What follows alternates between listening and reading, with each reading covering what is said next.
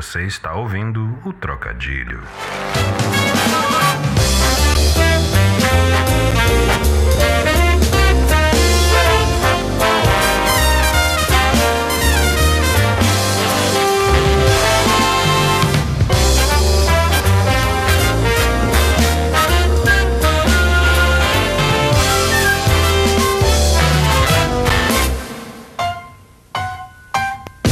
Eu sou Neto Barbosa. E eu sou Denis. Bem-vindos ao décimo episódio do Trocadilho. Olha aí, 10 episódios. Estou surpreso comigo mesmo. O trocadilho tem que ter compromisso, não, Denis? Tem que ter, tem que ter. Eu estava acompanhando já, já vi vários episódios. Tá muito bom. Espero que esse aqui seja ótimo para vocês. É, até porque é o primeiro episódio dessa temporada com um assunto um pouco diferente, uma pegada de conteúdo um pouco diferente que eu queria já fazer desde o início do planejamento, que é entrevistas biográficas, né? Com personalidades internacionais. Dessa vez, para estrear esse quadro, o camarada que vem do país longínquo de Itaporanga. é longe. Não tem nem avião para lá, meu irmão. Não, não, meu amigo. Tem que ser de frete de van ou de, de ônibus, é o jeito.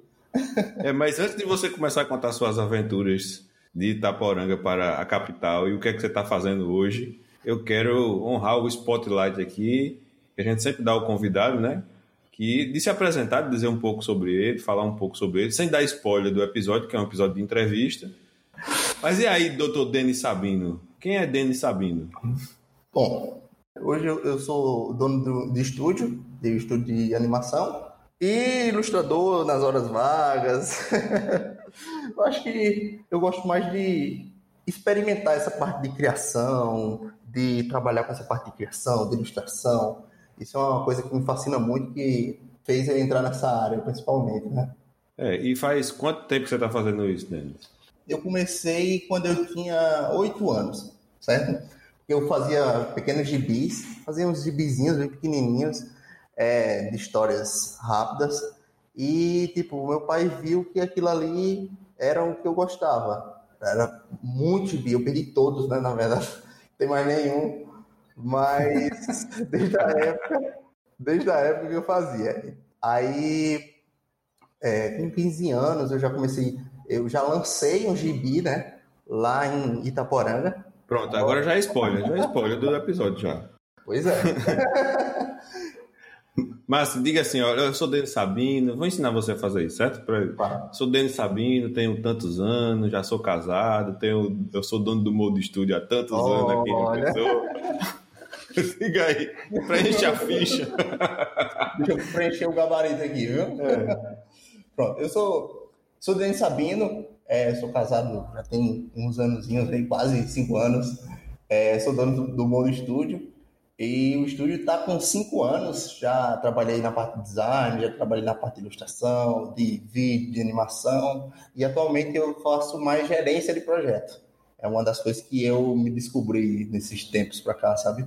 Então, ó, vamos começar logo esse papo, porque a galera tá, tá ansiosa para ouvir. Se clicaram aqui aleatoriamente já era, e vai, agora estão curiosos para ver também, né? Para ouvir a sua história. Nosso primeiro trocadilho de entrevistas com Denis Sabino, o dono aí, sócio, um dos sócios, na verdade, do Mold Studio, um estúdio de criação que é situado aqui em João Pessoa, mas que atua para outros estados, né? E tem vários trabalhos aí para fora do estado, até mais do que para cá, localmente. Mas é isso aí, eu vou soltar um trocadilho e espero que ele seja bom.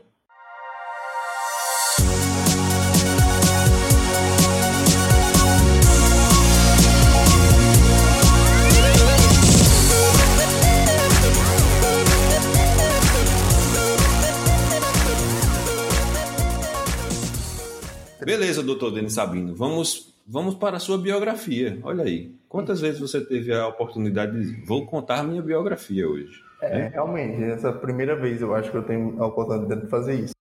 E é, é interessante porque quando eu pensei nesse quadro do trocadilho, eu pensei, nossa, velho, tem tanta gente interessante por aí É. Ele, que não tem nem o que nem que se preocupar, né? Assim, ah, vou fazer uma entrevista com quem? Quem tem que ter essa preocupação é quem tem programa de TV mainstream, que tem que pegar a galera que faz treta na internet e que está no spotlight.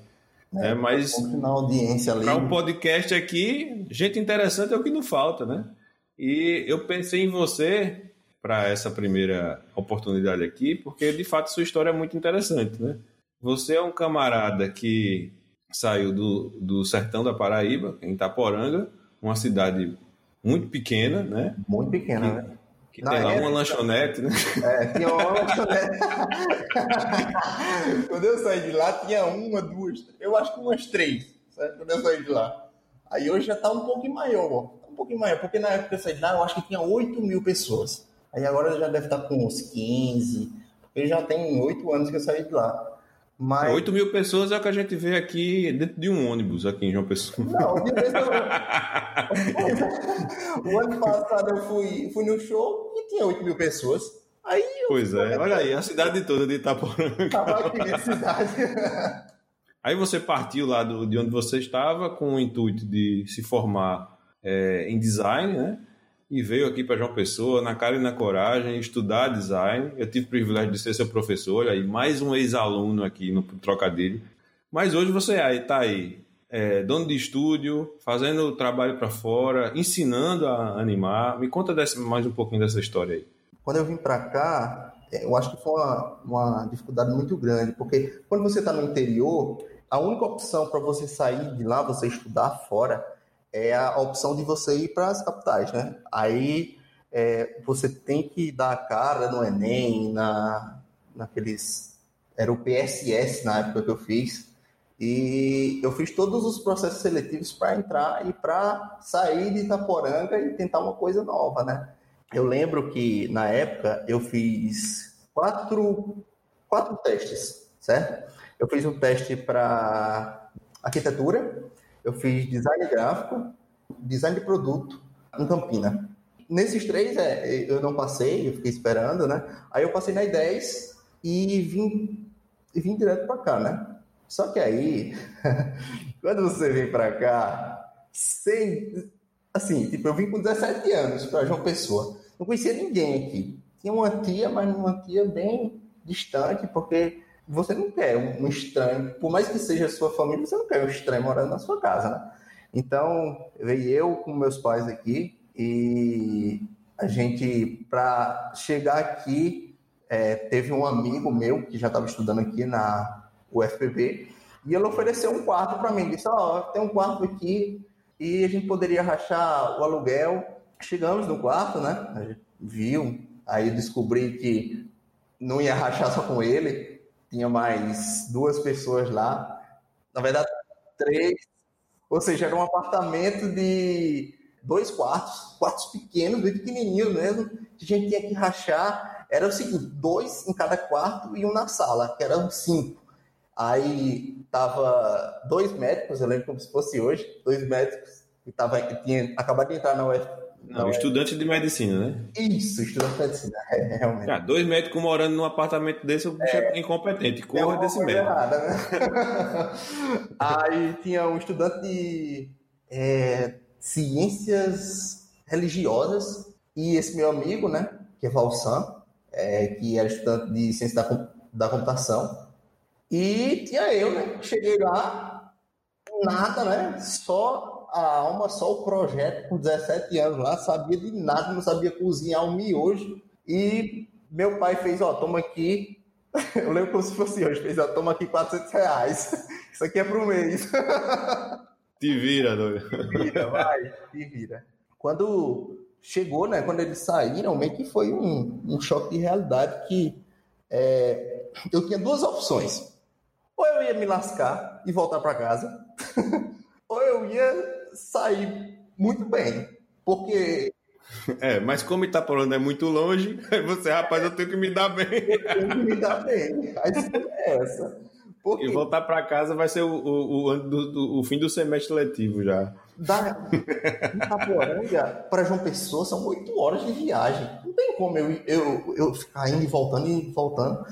Aí eu tive que alugar e ficar aqui, né?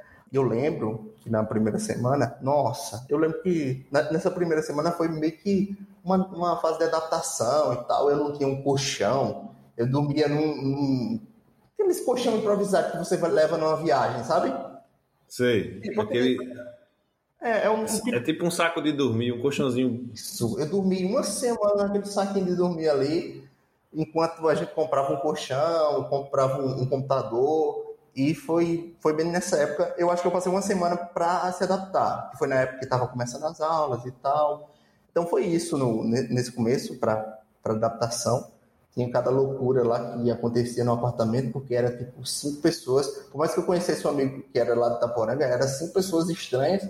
E tinha um cara que era meio, sei lá, esquisito, sabe? Ele já tinha mais, mais de 35 anos lá e estava cursando um curso de ciência da religião. E a gente tinha um pouco medo dele, sabe? Além disso. Isso demonstra que você é, tem a cabeça bem do lugar. Eu também teria medo. É, mas aí, é interessante que você falou que, que você teve a, a tentativa né, de fazer curso de arquitetura. E é interessante como a galera gosta de empurrar arquitetura em nós, né? É. Porque... Não, o cara vai desenhar, tem lá uma aptidão artística. Não, cara, é como se dissesse, pelo amor de Deus, design não. Design não, ilustração não, cara. Não ilustração. Não. Vamos fazer arquitetura que é para quem desenha também. Exatamente. Fizeram a mesma coisa comigo aqui. Eu também fiz vestibular para arquitetura. Ainda bem que, que eu foi o único que eu não passei nossa, ainda bem. depois... Mas passei para ah, passei para ciência da computação e cursou, né?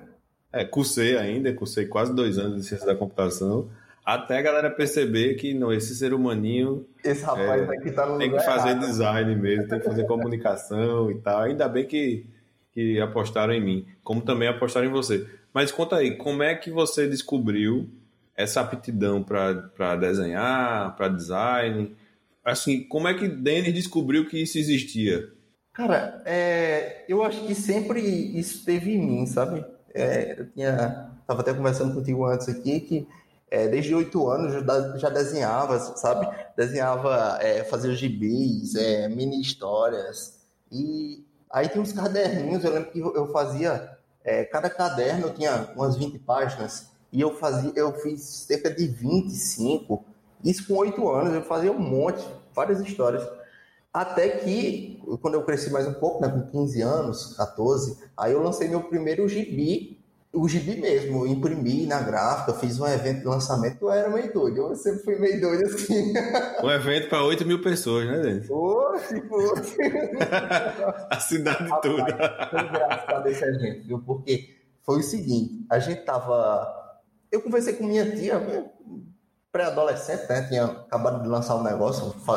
Lançar mais ou menos, né? Porque. Fazer, né? Você fazer. Tinha de fazer. Deu a cara para bater e fez. Exatamente. Fiz no, botava no Orkut. Nossa, botava as páginas no Orkut lá. E quando eu terminava, eu disse, bicho, eu vou ter que publicar isso aqui. A galera tá pedindo, o pessoal do Orkut pedia, né? E aí eu tive ideia, né? É, eu vou na rua, velho. Eu sou sou meio doido, eu vou na rua, aí vou entrar nos estabelecimentos tudinho aqui e vou pedir o patrocínio para todo mundo. É, eu consegui, realmente consegui, não sei como, é, e entrei loja por loja da cidade, só tem uma rua, né, a cidade. Acabou em uma tarde a minha, a minha ida. É, mas você não diz isso na biografia, você diz, eu percorri a cidade inteira. Realmente. não precisa, não precisa mencionar que só tinha uma rua na cidade. eu lembro que é, a gente conseguiu, que foi eu e um amigo meu, né, que também queria lançar, eu dei a ideia de na rua fazer essas coisas, que era Romulo, e a gente conseguiu 300 reais. E 300 reais para crianças, né, um pré-adolescente, né? Que não tem nada, não parecia que a gente tinha, tava rico. Aí a gente foi na gráfica, disse que queria, como é que queria, qual papel que queria, não sabia de nada, né? Mas a gente fez, a gente, eu, tipo, eu, eu, que fiz a, o, o design de todas as páginas também. E a gente fez e aí chegou minha tia, né? A história da minha tia que eu tava contando. Minha tia fez assim: meu filho, você vai lançar isso aí? Lançar como? Eu não sabia o que era lançamento, sabe? Como era que lançar isso, aí. Ela fez, ó, oh, vamos fazer um coquetel de lançamento. Eita! Olha, o coquetel. Ela comprou uns salgadinhos lá e tal, sabe?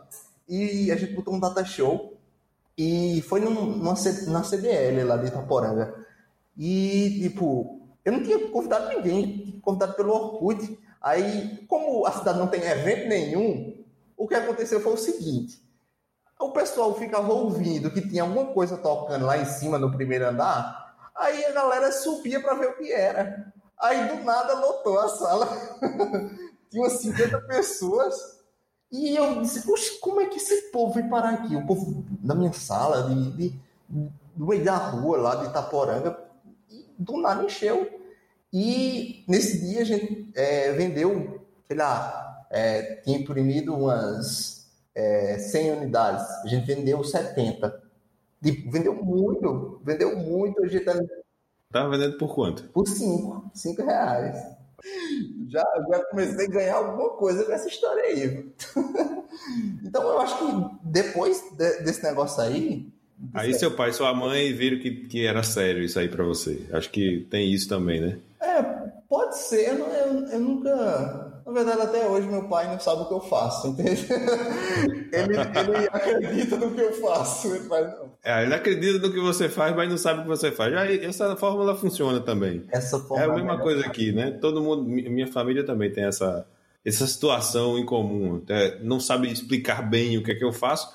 Hoje até mais, porque depois que eu virei professor, Sim. aí eu acho que para os meus pais é, o professor ficou na frente. Ah, professor, você explicar o que é. então, ah, realmente. realmente. o que é que o Neto faz? Ele é professor universitário. Eu dá aula de design. Não sabe o que é design, mas eu sou professor e dou aula de design. Meu pai sempre responde assim, quando o pessoal pergunta para ele, faz, não, ele faz uns desenhos aí. sempre a mesma, a mesma resposta, faz um desenho aí. Pô, tá certíssimo. Aí terminou esse coquetel, né? Voltando para história, terminou esse coquetel. É, aí eu percebi realmente que isso dava para ser minha profissão, né? Meio que, tipo, eu sempre gostava de tudo que fosse relacionado à arte, tudo. Tocar violão, eu tocava, compor música, é, fazer poesia, é, escrever, é, tudo que fosse relacionado à arte. E o desenho era a minha, minha principal coisa ali, que eu tinha mais talento, né? Para isso. E foi por isso que eu fiz o curso de design, né? Era a próxima coisa que eu queria ligar aqui. É de um, uma atividade meio amadora para descobrir que isso poderia ser uma profissão. Exatamente. Certo? Qual foi o impacto da universidade, do curso superior de design gráfico que você fez é, para alinhar essas tuas ideias? Cara, quando eu lembro que quando eu entrei em design, design gráfico, a primeira coisa que eu pensava era o seguinte, é, porque eu, como eu vim de Itaporanga, né, ninguém me conhecia, então não tinha risco de já ter uma impressão negativa ao entrar no curso, certo?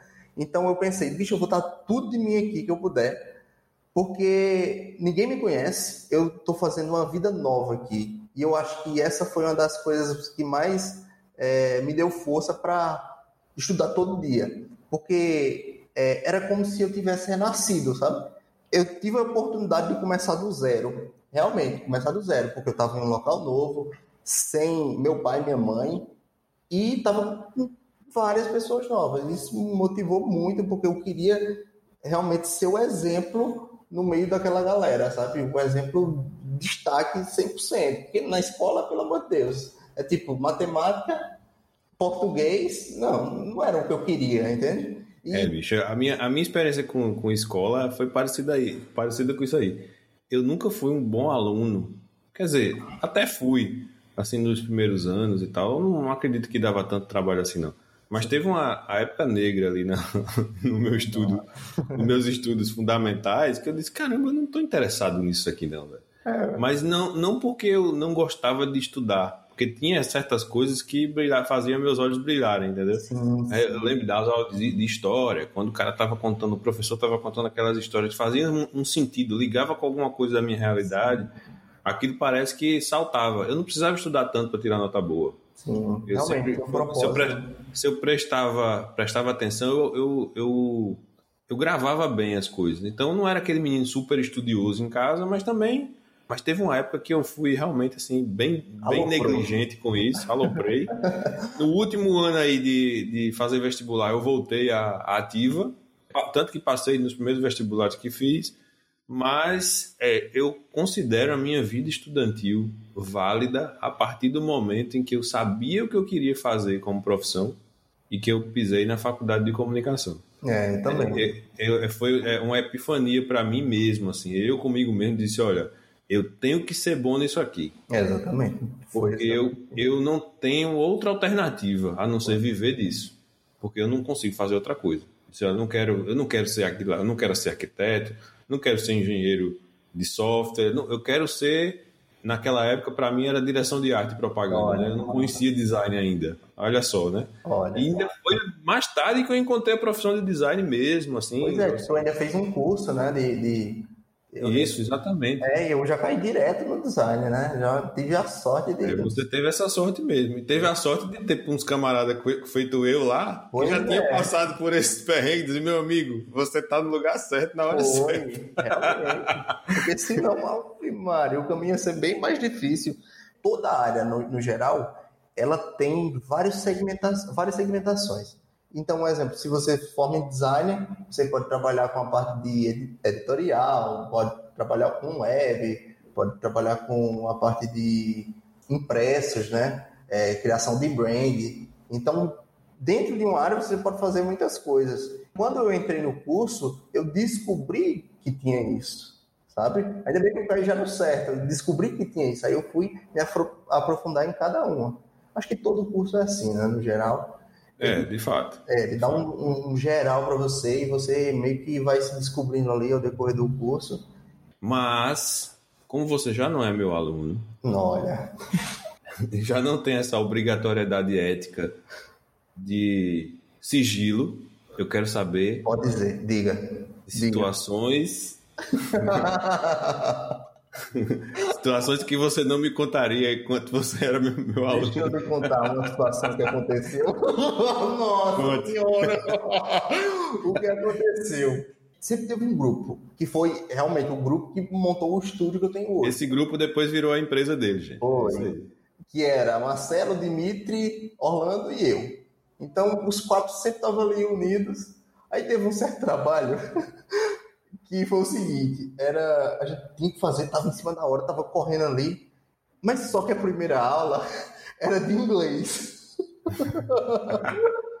Aí o que aconteceu foi o seguinte, a galera, é, Orlando ficou da parte de fora, tem umas, uma, era dividido, sabe?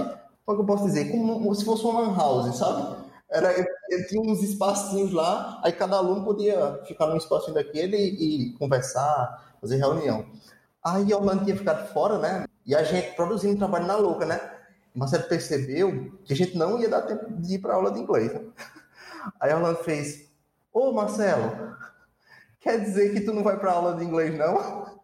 Só que Orlando tinha visto que, que o professor de inglês estava do lado. Aí. Que Marcelo, filho da mãe. Filha da mãe, filha da mãe. Aí do nada, é, Marcelo fez, o quê? Aula de inglês? Vou nada, aquela aula, vou perder meu tempo. Não foi 10 segundos, não foi 10 segundos, o professor entrou pela porta, fez, quer dizer, Marcelo, que você não vai para minha aula, não. Faz sempre Marcelo, né, velho? Marcelo ficou branco de uma forma e a gente tem esse áudio até hoje, porque eu estava fazendo a gravação da aula. Então a gente tem esse áudio separado disso, desse exato momento, o professor entrando e Marcelo tá lá. De, Você tem esse áudio, Denis? Tenho esse áudio. Olha isso! Esse é um programa de áudio, Denis. Olha, o que pode acontecer com esse áudio? Não sei. A galera vai descobrir no final aqui, se, se rolou ou se não rolou é, a gente fazia cada palhaçada, porque é, a gente sempre se unia para fazer os trabalhos e era sempre a mesma turminha. E sempre tinha uma história dessa. Outra vez a gente foi ali para a praia do, do Cabo Branco e era uma campanha transmediática que Cândida queria, né? Cândida queria que a gente fizesse uma campanha. E essa campanha era meio que uma uma campanha para uma novela da Globo, que era o car a carteira, alguma coisa do tipo. Eu lembro disso. E a gente foi na praia, né? A gente foi na praia e fez uma pegadinha com a galera, botou a carteira colada no chão com super bonder. Olha, olha a invenção. e botou o comercial dentro da, da carteira. Tá aí, tipo, quando a pessoa tentava pegar o negócio, aí sempre vinha a carteira colada, né? E dentro da carteira tinha lá é, a, a, propaganda, a carteira, estreia tal dia na Rede Globo. E a gente filmando lá com, com, as, com a cara de pau do mundo. É, coisas que a gente só faz na faculdade, né? Depois é. a gente não tem mais tempo para fazer essas coisas, não. É, realmente. E é por isso que é bom experimentar. É, mas tem uma galera, eu não sei se aconteceu com vocês, tem uns professores meu, meu nó cego que quando viam, por exemplo, grupos assim como o de vocês, que eram sempre os quatro, sempre fazendo Aí fica com a missão pessoal de separar. É, tinha. Porque tem aquele negócio, ah, não, vocês, não, vocês têm que aprender a trabalhar com outras pessoas. É, que é verdade, bicho, mas vocês vão ter a vida toda para aprender a trabalhar com outras pois. pessoas. Tava funcionando tão bem e eram quatro competências diferentes ali, né? Você desenhava, Marcelo era o cabo das ideias, Dimitri ficava passando os slides. Dimitri, rapaz.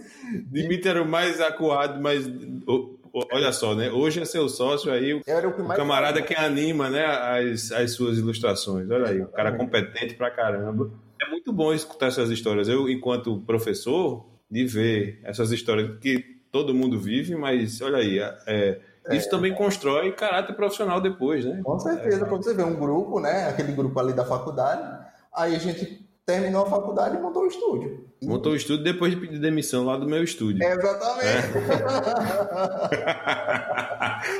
Eu ia chegar nesse ponto aí.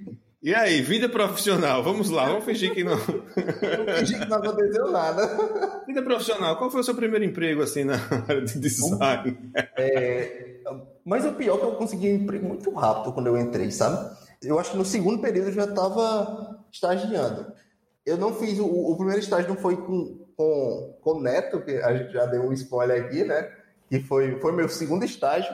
O primeiro estágio foi com um cara sem noção. Meu Deus do céu, o que é que eu vou fazer da vida? Né? Eu encontrava uma galera sem noção que vou lhe dizer, né? O cara é, era, era uma empresa daqui que trabalha com identidade de fachada, esse tipo de coisa. E eu trabalhava basicamente no birô de serviço. E o birô de serviço, meu amigo, nunca queira trabalhar no tal do birô de serviço. É Fala isso não, rapaz. Tem uns pangolãozinhos que precisam do birô de serviço para virar gente. É, pior que é. Mas você sofre de uma, de uma maneira que parece que você é um jegue. Estão batendo nas suas costas assim, ó, um, um jegue. Eu sou defensor do, do, do, primeiro emprego no Biro de Serviço, sabia? É. Quem tem primeiro emprego comigo no estúdio é, fica mal acostumado. É, realmente. é, realmente. Porque quando eu entrei, quando eu entrei no, no estúdio de Neto, eu já tinha passado pelo Biro de Serviço. Aí era o seguinte: chegava um cara lá, sentava do seu lado e dizia assim: Não, faz assim, move um pouquinho mais pra cá. Aí não pega esse negocinho aqui, as imagens baixas, isso aí, olha, para um designer, meu amigo, isso aí é o, é o. Imagina uma pessoa. É como se você estivesse cagando e a pessoa olhando. É isso. é isso. É isso, né?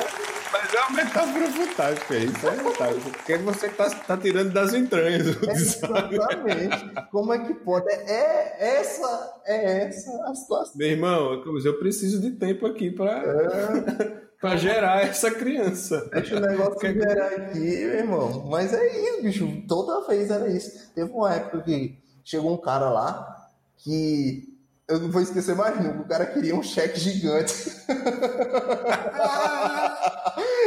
Aí.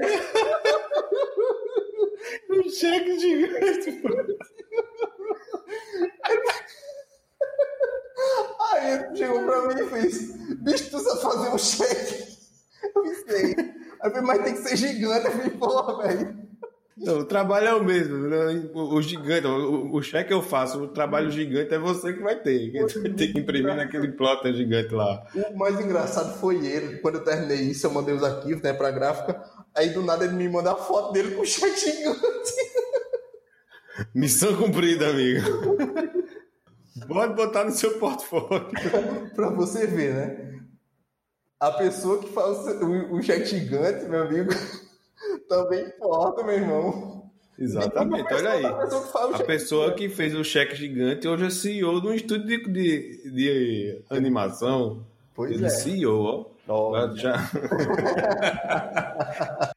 Eu não uso essa palavra, não, mas enfim. É, tem outras histórias, eu sei, dentro de, de faculdade, mas eu quero saber aí do início da carreira e como é, Mode Studio aconteceu. Ixi, que massa. Isso aí foi massa. Foi. Foi. Eu acho que foi na tua disciplina, não foi, Neto?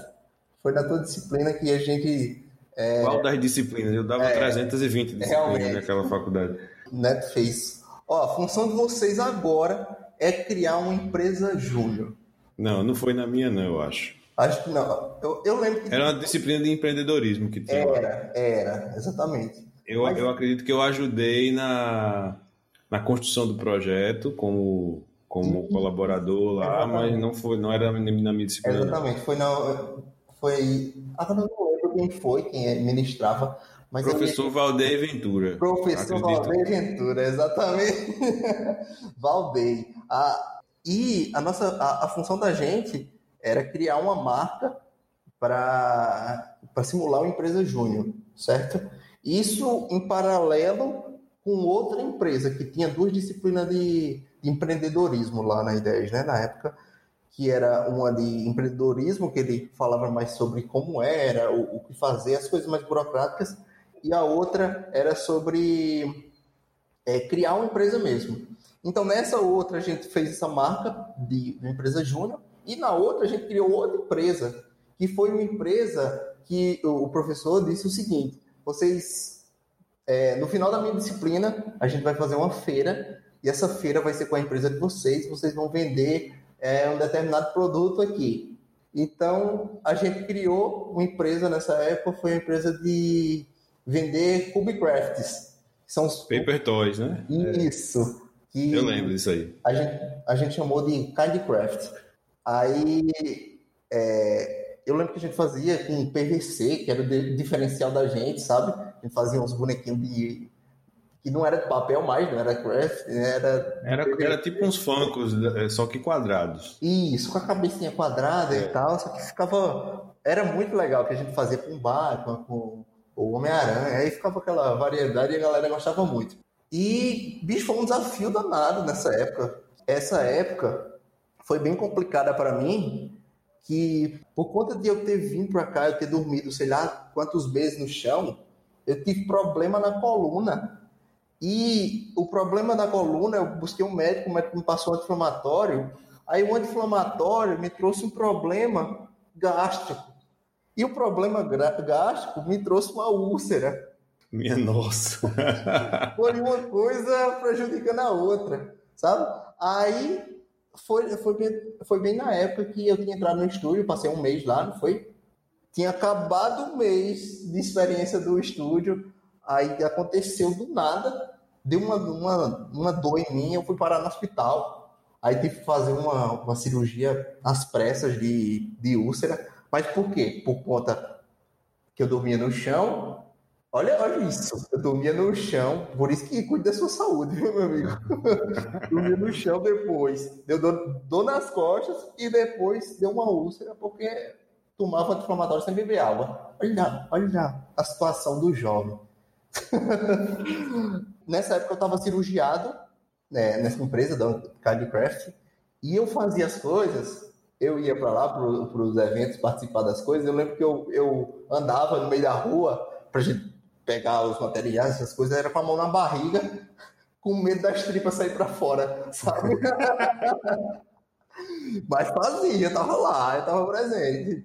Perdi um Então você é mais um estereótipo do paraibano com a cicatriz no bucho. Oxe, eu tenho duas. tem duas. A galera que me pergunta é, foi a facada, meu irmão. É, exato aí, a facada não, não questiona esse orçamento, não. Não deixa de ter.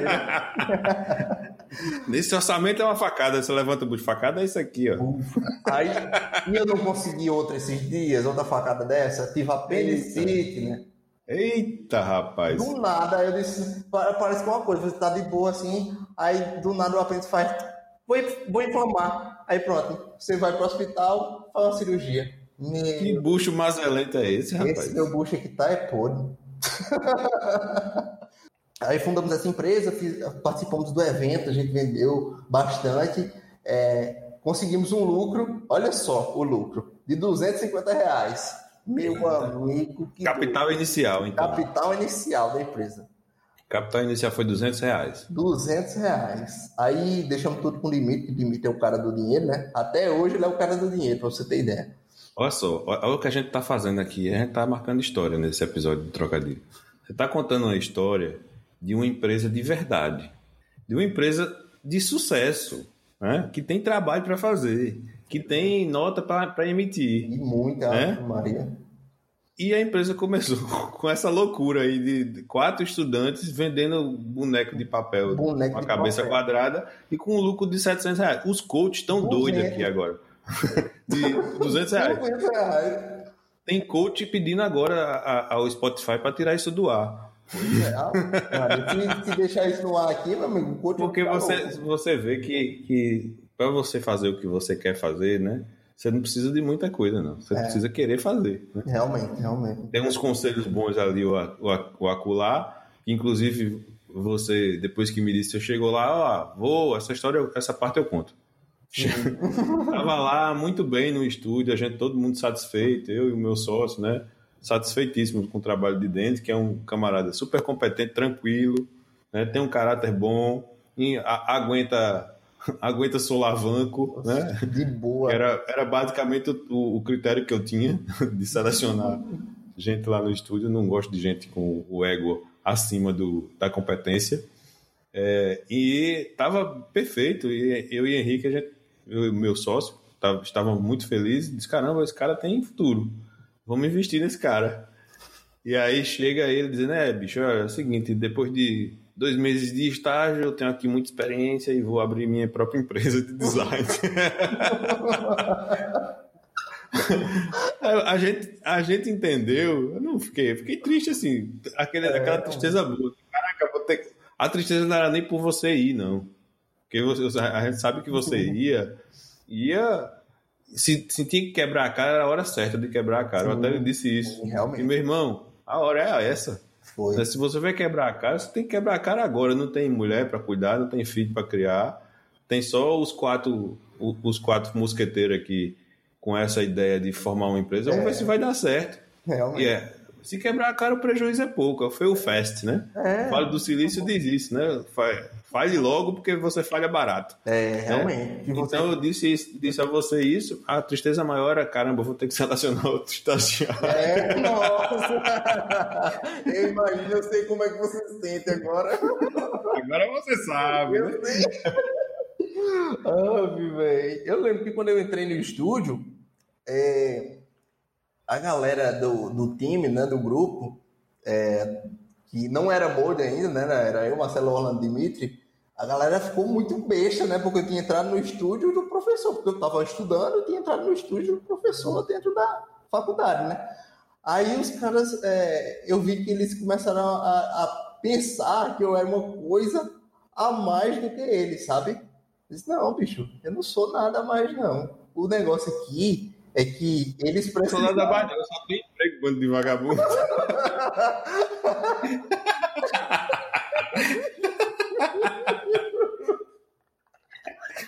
Eu sei, eu sei que depois de um tempo, é, no, no finalzinho do, do curso, né, aí a, a gente foi se afastando um pouco mais, só um pouco mesmo, porque é, a demanda de você trabalhar e estudar é totalmente diferente.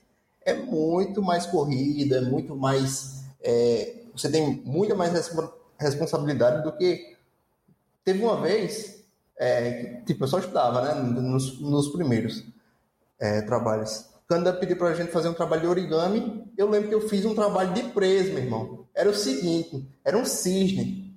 fiz um cisne daqueles grandão de origami, um por um, juntando pecinha por pecinha. Isso aí é não ter o que fazer no nível extremo, eu acho. Ah, tem um pouquinho de dedicação aí também, porque tem, viu? não é só o que não, não tem o que fazer, porque o cara não tem o que fazer. Tem gente que arruma o que fazer quando não tem o que fazer, que é nada, né? Fica expert em fazer nada e encher a cabeça de, de besteira. Mas ó, uma, uma das coisas que eu sempre me preocupei foi o seguinte: tinha pouco trabalho, na verdade, tinha pouco trabalho. A gente, eu fazia umas estampas de inicial para umas camisas e eu terminava bem rápido. Quando eu terminava, pegava outra e já, já produzia. Aí, minha preocupação era sempre me manter produzindo alguma coisa. Até é, se eu sou testemunha, você pegava o tempo livre que você tinha no estúdio e ia ilustrar, estudar referência. Exatamente, porque não adiantava eu ficar lá parado olhando para as moscas e ficar, sei lá, só gastando dinheiro da pessoa que está me contratando. Eu, eu penso muito pelo, pelo lado do empreendedor, sabe? Então eu pensava, dizer, bicho, eu vou fazer alguma coisa. Claro, você já tinha um lucro de 200 reais, você já oh, sabia o que era isso. Já tinha 200 reais guardado. e aí, velho, o cara conta essa história. Não, a minha empresa tinha capital guardado, 200, 200 reais. E, tipo, era, tava guardado, tava lá, olha, esse lucro aqui não se mexe, porque a gente vai abrir uma empresa é, com ele. Foi desse jeito. Aí, é, eu pensava muito nisso, e eu acho que foi uma das coisas que meio que construiu minha personalidade em trabalhar numa empresa. Hoje em dia eu sou desse jeito. É, um exemplo, quando não tem nada lá no estúdio, às vezes a, fica um mês lá ocioso e acontece e você tem que produzir coisas para você, sabe? E é uma das partes que eu mais gosto, que é você pegar, fazer um projeto que é seu e mostrar para o pessoal, dizer, ó, oh, isso aqui é meu e isso aqui pode ser usado em tal coisa, tal coisa, ou só para entretenimento do pessoal. Bicho, o, o, eu acho que, na verdade, é, o que mais representa o seu trabalho como designer é, são os trabalhos pessoais. E isso eu aprendi muito fazendo é, no meu tempo livre, né?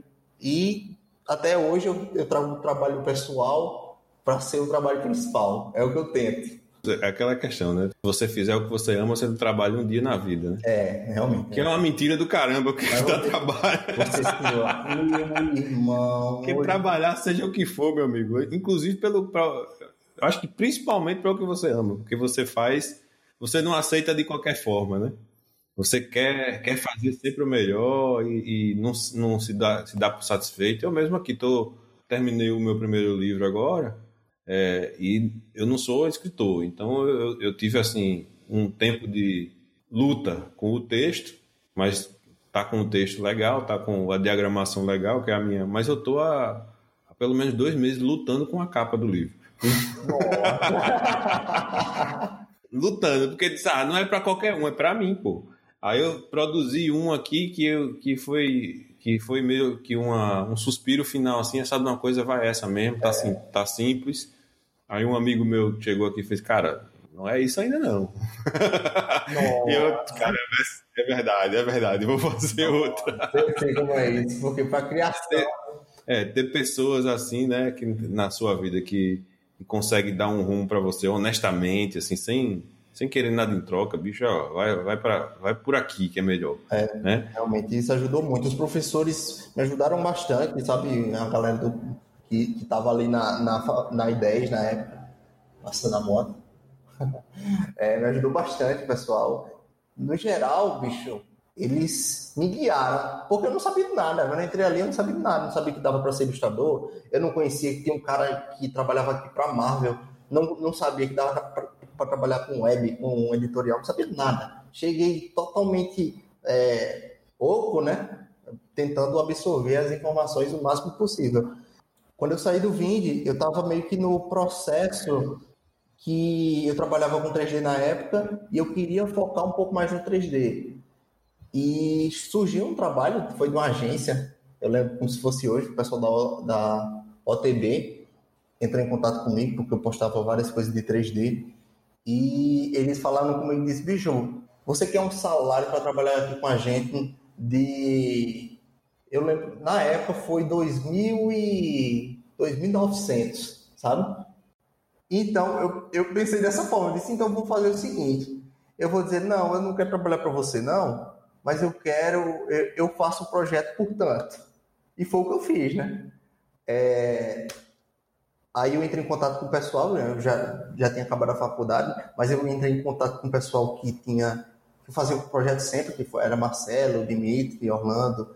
Eu conversei com eles e eles disseram, bicho, é uma boa. A gente poderia pegar esse dinheiro e fundar o estúdio. E se eu fosse uma pessoa que só pensa em dinheiro realmente, que fosse uma pessoa individualista, eu teria dito: não, esse dinheiro é meu, quem está fazendo trabalho sou eu. E eu não, eu disse: não, bora fundar aqui. O dinheiro é todo do estúdio, eu faço aqui e o dinheiro é todo do estúdio, a gente vai fundar isso aqui. O preço do projeto, na época, é, foi uns 4 mil reais. E esses 4 mil reais deu para a gente comprar cadeira, comprar mesa, comprar, é, alugar a estrutura por tantos meses, que a gente alugou por quatro meses lá. E isso, esses quatro, quatro mil deu para a gente dizer que começou, né? Porque ganhar dinheiro a gente não ganhou no mês, não. É assim que começa mesmo. É, o empreendedor de verdade, ele tem essa, é, essa coragem, né? Vamos é. dizer assim, né? E, mas de, de, fato é difícil. Né? Os primeiros trabalhos aí que a gente pega sempre é, é, é, são troféus, né? Que a gente que a gente vê aí, né? De fato florescendo, dando fruto. Mas você já está há cinco anos com Tô, o Mode. E o que a gente começou, é, a gente é totalmente diferente. A gente é uma empresa totalmente diferente do que a gente começou.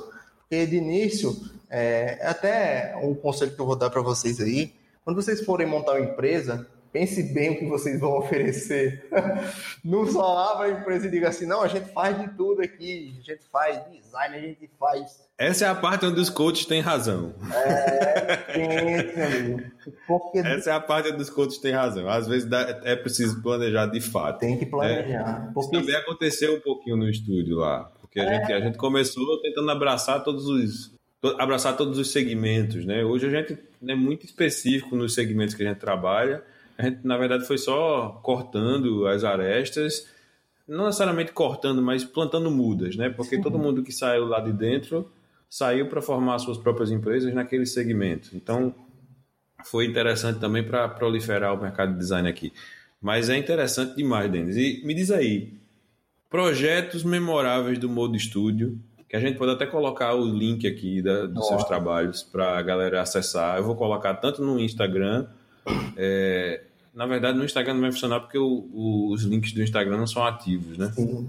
Mas eu a, acessa pelo anchor.fm barra trocadilho e lá na descrição do, do, podcast eu vou colocar os links que Denis vai me passar aqui de, de um portfólio aí mais curto, né, para vocês entenderem e, e conhecerem o trabalho do Modo Studio. Mas aí, projetos que você. Caramba, esse projeto foi legal, esse projeto deu muita projeção, diz aí. O, eu acho que um dos projetos. É, tem dois projetos que são bem legais que a gente fez, que foi um evento de design, que é daqui, foi daqui de João Pessoa, que é o, foi o Experimenta Design, que aquele projeto foi muito completo. Realmente a gente conseguiu pegar tudo que a gente tinha na época, que tinha quatro pessoas no estúdio, né? cada um fazia uma coisa. Tipo, o Orlando fazia é, aplicativo, o Marcelo. Foi do crachá do, do palestrante ao spot de TV. Exatamente. Então, é, eles, eles, fizeram tudo. Ficou muito legal mesmo. Aí a gente fez é, animação de 30 segundos para TV, fez a marca também, reformulou a marca, porque ela tinha um probleminha ali que a gente só ajeitou. Mas é, a gente criou uma nova identidade para isso. Né? E o mais massa foi desse evento foi um calote, né, que a gente levou.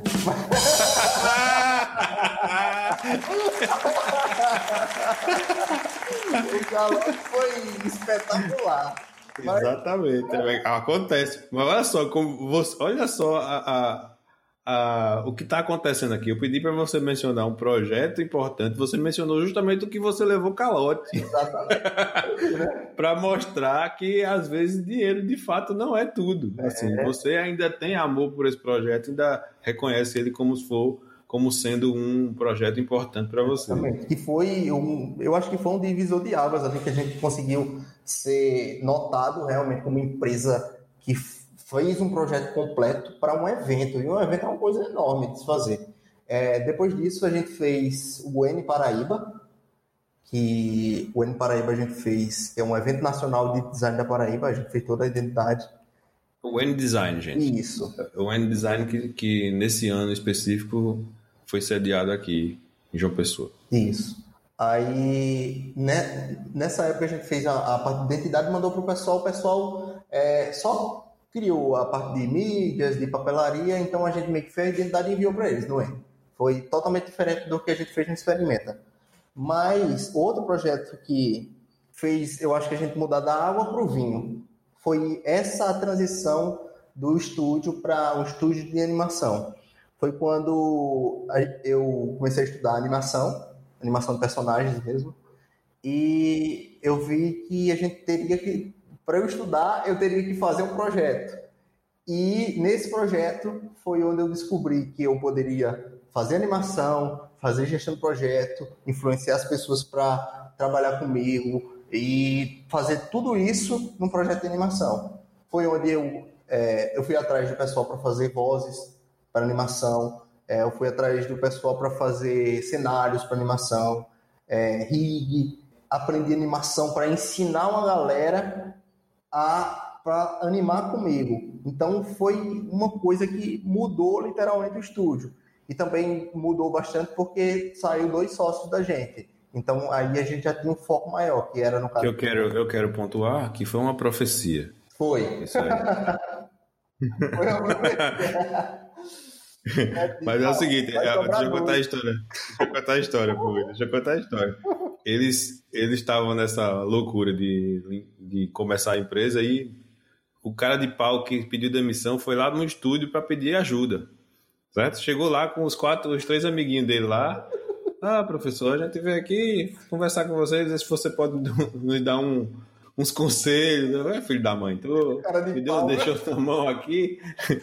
Mas vamos ali, a gente foi num shopping ali, perto, ali pertinho, né? Sentei com os quatro. Não sei se estavam os quatro, estavam, né? Eu acho que Orlando não tava, não sei. Eu acho que tava. tava Pronto, tá, sentei lá e disse: é o seguinte, vocês são doidos, porque estão começando, não porque estão começando, mas porque estão começando com quatro sócios. É, realmente. Aí falei da minha experiência de, de, Eu também comecei com quatro sócios. Não porque as pessoas que se começam são, são pessoas más, não é mais porque a, a dinâmica de sociedade, principalmente de uma empresa que trabalha por produção, né, que ganha por produção, com quatro pessoas tem que ser muito bem desenhada para não gerar atritos logo no início, né? Essa situação é muito complicada quando a gente lida com sociedade, porque são interesses totalmente diferentes e quando você vai montar um, um escritório, uma coisa, você tem que trabalhar muito bem as porcentagens de cada um. É. Porque senão, meu amigo, vira um cabaré. E outra coisa, aí eu disse lá, e outra coisa, isso provavelmente vai acarretar em a sociedade se quebrar muito cedo. É. Então preparem-se para que isso aconteça, mas é, preservem as amizades Exatamente. de vocês. Exatamente o que eu disse. Foi. E o que aconteceu? Olha oh. só. Mas só estamos em dois agora. Eu também. dois é bom, dois é o nome. É, porque com um você não tem sociedade, né? É, você só tem sociedade a partir de dois. Então, dois é um número bom. Para uma empresa pequena, dois é fantástico. Por isso, mesmo. Né, mudou totalmente a nossa empresa. Quando saiu, o é, Marcelo saiu, né? Então ficou só eu e Dimitri, e eu e Dimitri, eu trabalho com direção de arte e desenho, e Dimitri faz animação. Então a gente sabia muito bem o que a gente ia fazer daqui para ali. Foi... Eu não sei se Marcelo está escutando a gente. Eu vou mandar esse, esse podcast para ele. ele né? Eu vou mandar. Vou mandar. Mas Marcelo foi o, o, o, sócio assim que teve uma situação diferente, né? Foi. Ele não saiu por, por conta de, de divergências, ele não, saiu por conta de mulher, né? a minha prima. o bicho começou a malhar, ficou toradinho, aí começou a, perceber que, eita, peraí, tem umas mulheres ali me dando bola. Só que elas não estão aqui, elas estão lá para Monteiro. Então, Denis, partiu o negócio de empreender não é comigo, né? Meu negócio é namorar. Foi no meu casamento. Tipo, eu convidei ele pro meu casamento, que foi lá em Itaporé, minha família toda lá, né? Aí, olha, já perdi a outra história, mas eu vou voltar, viu? Aí, é, ele chegou lá, conheceu minha prima, foi aquele negócio, aquela magia acontecendo, do nada, passou um mês, Marcelo fez, rapaz, eu acho que vou trabalhar em foto lá em Monteiro, em foto lá em Monteiro. Eu fiz, é, é uma boa, rapaz, você que tá, você tá querendo aí, não sei, você que decide. Passou um tempo, ele já tava morando com ela, eu fiz, ah, rapaz... Tá, tá. Foi o canto da sereia. Mas, bicho. Quem disse que no sertão, o sertão era mar, olha aí, tá comprovado. Tem sereia no sertão. É o que mais. Mas olha, eu quero, tem, que, tem que mencionar que hoje, hoje Marcelo lá, quietinho na dele, é um, um fotógrafo altamente premiado no Cariri. Exatamente. Ganha prêmio todo ano, tá aí no, nos Instagram da vida bombando, uhum. fazendo uma carreira bonita de fotógrafo lá. Parabéns, doutor Marcelo César. É a jornada da gente, cara. A gente começa, a gente vai aprendendo, a gente vai evoluindo, a gente vai tomando outros passos. Exatamente. Né? Essa é a, a, a vida normal. Eu acho né? que ele, é um, ele era é, um bom designer, só que a fotografia chamou ele, né? Teve aquele chamado, como no meio do, do, do estúdio, animação, eu comecei a estudar e do nada eu virei animador de personagem. E acontece. Eu acho que essas mudanças fazem muito bem para você, para você estar tá sempre se renovando. A evolução, a evolução do trabalho de Dimitri também é muito é muito bonita de se ver. Muito bonito mesmo o trabalho dele. Parabéns, Dimitri, também. É para não dizer que eu não tô. E Orlando, tá fazendo o, o que Orlando tá trabalhando como designer ainda. E ele não chegou a montar alguma coisa dele. Eu acho que é, foi, foi um dos motivos dele ter saído, sabe? Porque ele não se via tão como, como empreendedor. E por mais a gente queria incluir ele naquele projeto, que era o estúdio, e meio que ele ainda não estava sentindo o fluxo do que era o estúdio. É, todo mundo tem é. seu tempo. É, exatamente. Aí ele é, foi trabalhar para é, como designer mesmo, freelancer. E é Mas tá, tu sabe onde ele tá? Tá, ele tá aqui, tá aqui. Tá aqui no, tá, no estado? Tem João Pessoa. Aí, Orlando, apareça. Apareça, Orlando. Mas, rapaz, você, Orlando, sumiu. e futuro, Denis? E futuro? No, o futuro é. Eu sei que você está construindo umas tô, paradas loucas aí. Tá fazendo, Diga aí, dê um tá spoiler. Massa. É, a partir desse projeto que eu estava mencionando, né? Que foi a mudança do estúdio, que foi o Tarek Mariola, que eu vou mandar para você um vídeo que a gente fez, né? É, que foi um episódio de uma série para o YouTube. Foi o primeiro. Uma, uma websérie animada, né? Não é isso? Websérie animada. São os, os cabos enxeridos, né, velho? é, pior que é, viu? É. Você vê, gente, desculpa aí, você do outro lugar do Brasil que está escutando o podcast. Já ficou evidente que a gente é do Nordeste pelo sotaque e, é. pela, e pela ginga, né? Mas o nordestino vai dominar o mundo, minha gente. Pois é, rapaz. Vai dominar o mundo. Vocês, às vezes, fica aí, ah, meu Deus, eu não, a limitação, eu não tenho um computador bom, eu não tenho um, um, um salário bom, eu não tenho oportunidades, né?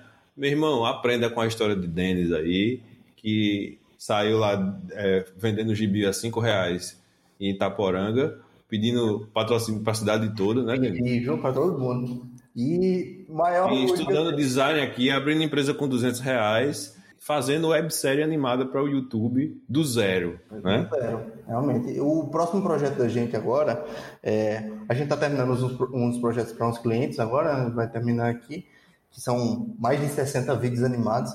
Então tá uma loucura aqui no, no, no estúdio. E próximo projeto da gente, a gente pretende colocar uma equipe bem maior. Atualmente a gente está com uma equipe de 10 pessoas é, fazendo projeto. E eu acho que vai aumentar pelo menos para uns 25, que é um projeto de animação. Dessa vez vai ser uma coisa mais complexa, uma coisa bem mais detalhada. A gente entra em contato com o pessoal da Voice Makers, né? Eu acho que alguém deve, já deve ter ouvido falar do Voice Makers. Eles toparam fazer uma animação com a gente. A gente vai fazer tá fazendo o primeiro episódio piloto, que é, vai, se chama Viva Rabisco. O nome da série é a série de, de humor animada que tem a pegada meio Rick e Morty. E esses episódios vão ser postados lá no canal do Voice Makers. Então, aguardem aí, próximo ano a gente vai estar lançando os episódios do Voice Makers. E vai ser muito engraçado, velho. A história de um cara que ele começou a desenhar e é, ele descobriu que os desenhos dele começaram a pegar a vida. Aí tem, ele vai conhecendo outras pessoas é, que também têm esse poder e tal, e vai se desenrolando isso tudo no Brasil, né?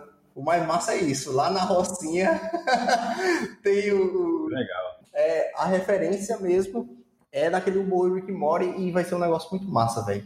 Pode ter certeza. Que bom. 2021 vai ser o nosso ano. É, porque 2020 a gente vai entrar no STF para anular, né? É, com certeza. e... Todo mundo vai fazer uma ação civil pública aí para anular os, os, os aniversários, é, os feriados. Bicho, não teve, pra mim não, não tive feriado esse ano, velho.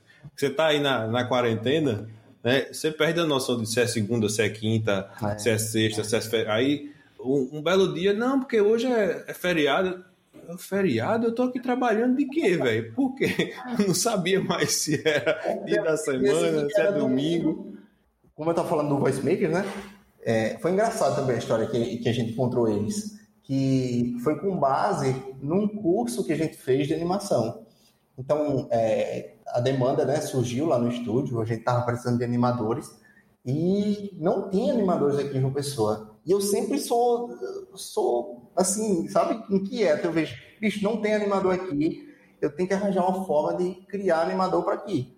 Aí eu lancei um curso. De formar os, os animadores. Formar, exatamente, de formar os animadores para trabalhar no estúdio.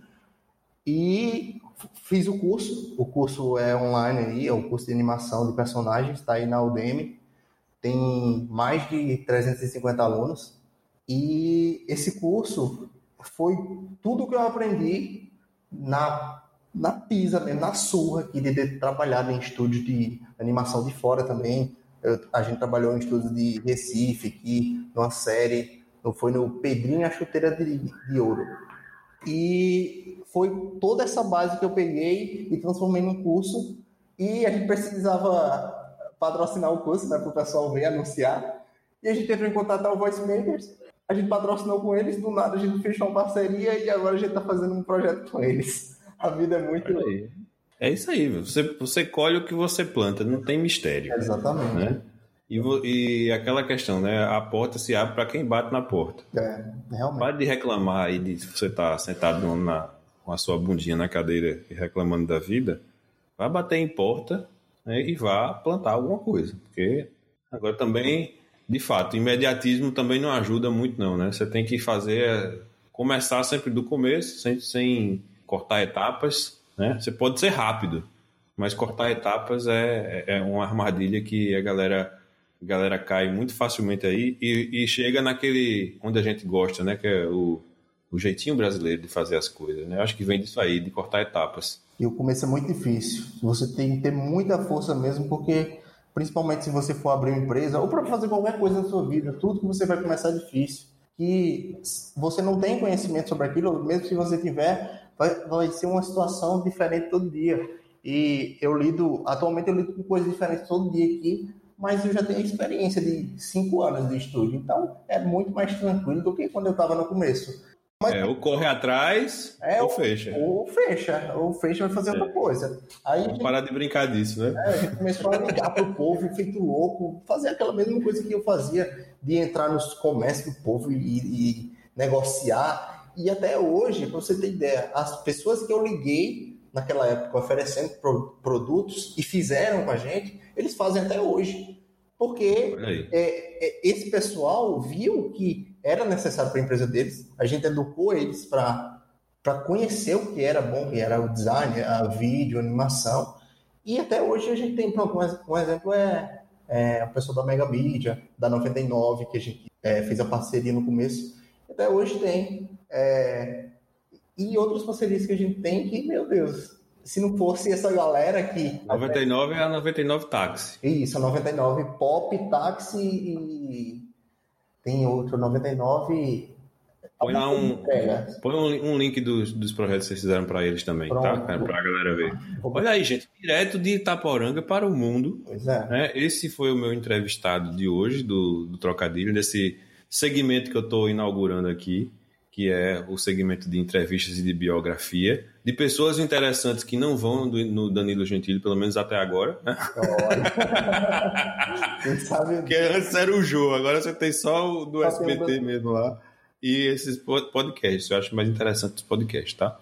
Então, valeu, viu, Denis, pela, pela entrevista aí, por ter contado sua história. E eu tenho certeza que foi muito reveladora para um bocado de gente. É, realmente. Eu espero que tenha ajudado. É, é, impressionante, gente, quando como você consegue aprender de pessoas reais, assim, de é. pessoas que não são infladas pela mídia, que não estão ali para fazer merchan de alguma coisa ou, de, ou vender alguma causa é, que tem aí um, um interesse comercial por trás para você, para se fazer de um personagem, né? Sim. É um cara real aí que eu conheço, que eu conheço a história, que tem uma história bonita, que está conseguindo vencer e que ainda tem muita, é. muita história para trilhar, muita estrada para andar. E vai ser massa, de repente, daqui a alguns anos, eu fazer outra entrevista com Olha, você. Seria massa, viu? Se, se é que eu vou trilhar nessa, nessa questão de fazer podcast. É, as coisas mudam, né? As coisas mudam, né? mas enfim. É isso aí. Valeu, viu, doutor Denis? Muito obrigado, muito obrigado. E você que tá, está nos ouvindo, que gostou dessa entrevista, segue a gente também no Instagram, do arroba trocadilhocast. É, a gente está aqui no anchor.fm barra trocadilho também no, no Spotify, no, no Deezer, na plataforma da Apple. Estamos em todos os lugares. Então, se você gostou, onde você estiver aí, dá um jeito de dar um like, de seguir a gente, de dar cinco estrelas, de mandar para sua avó. É, por exemplo, agora, é, Denis vai mandar para todas as 8 mil pessoas de Itaporanga esse, esse episódio e a gente vai ficar, ficar famoso no sertão paraibano. Então, exatamente. Faça a sua parte para fazer o trocadilho crescer. Eu quero só dar um spoilerzinho para vocês. Essa temporada vai ser curta. É uma temporada que vai ser. A gente está no décimo episódio, provavelmente vai ter mais dois episódios apenas. E a gente vai finalizar essa temporada do trocadilho, ver os feedbacks de vocês, para planejar uma segunda temporada. É, de repente mudando de, de formato, de repente mudando de dinâmica é, foi assim, um, eu acho que foi um aprendizado, está sendo um aprendizado muito legal para mim e eu tenho tido alguns feedbacks bem legais do, do conteúdo que a gente está gerando aqui. Mas é isso, gente. Muito obrigado por ter nos ouvido e até a semana que vem no Trocadilho. Eu fico revoltado se alguém chama flyer de panfleto. Pra família faço convite de casamento. Se alguém resolve usar o core eu só lamento. Se travar o seu arquivo outra vez. Estágio eu não tenho a não ser com meu tio. Não faço logomarca, eu faço logotipo. Tô sempre usando um óculos de aro grosso. E a calça é justa Aprendo a desenhar uns trem bem colorido. Primeiro eu faço tudo, depois justifico. Meu sonho é um cliente que me pague em dia e não peça pra alterar. Vocês lembram da primeira semana lá que eu passei aquele trote? Ah, eu lembro do caranguejo. Marcelo tinha feito um projeto de conclusão de curso que eram um, fotos de comida, né? Fotos de para um livro de receita. E todo mundo só estava ligando para ele para fazer foto de comida. Ele já estava pistola com isso. Aí eu liguei para esses camaradas aqui. Eu disse: Ó, me dá o um número de Marcelo. Eu vou ligar de um número que é diferente aqui, que ele não vai saber que sou eu. E eu vou ser o primeiro cliente de vocês. E eu vou pedir para falar com ele, porque é o fotógrafo de comida. Então eu liguei imitando um, um senhor idoso, ranzinza, que tinha um restaurante, né? E um restaurante que eu que é eu, eu, coloquei o nome de um restaurante de fato que tem aqui em João Pessoa para ele não desconfiar. Eu disse: "Olha, o dono do restaurante tal, eu soube que você faz foto de comida, eu quero foto para você fazer para o meu cardápio, que é um cardápio especial. Dinheiro não é problema." Aí quando eu disse dinheiro não é problema, eu sei que ele não queria fazer, mas ele fez, tá certo. Deve ter pensado assim, eita, dinheiro é bom. Mas o que é o, o cardápio? Eu fiz olha, é o seguinte: eu quero fazer uma coisa inovadora, diferente. Eu quero que você tire as fotos de uns caranguejinhos vestidos de lampião, vestido de Maria Bonita. que eu quero fazer uma foto novela chamada Patolas da Paixão. Bicho. O coitado. Ele ficou sem saber o que dizer. E vocês, todo, mu- todo mundo sabia que era eu e ninguém disse a ele. Só soube depois que eu desliguei. Meu amigo, ele ficou desesperado, meu irmão. Eu lembro que ele ficava andando de um lado pro outro, assim, dizendo, como é que eu vou, como é que eu vou fotografar um caranguejo com roupa de São João? Foi o batismo. Aí, Foi o batismo, viu? Foi o batismo mesmo. Porque, olha aí, hoje ele é fotógrafo. De nada, Marcelo.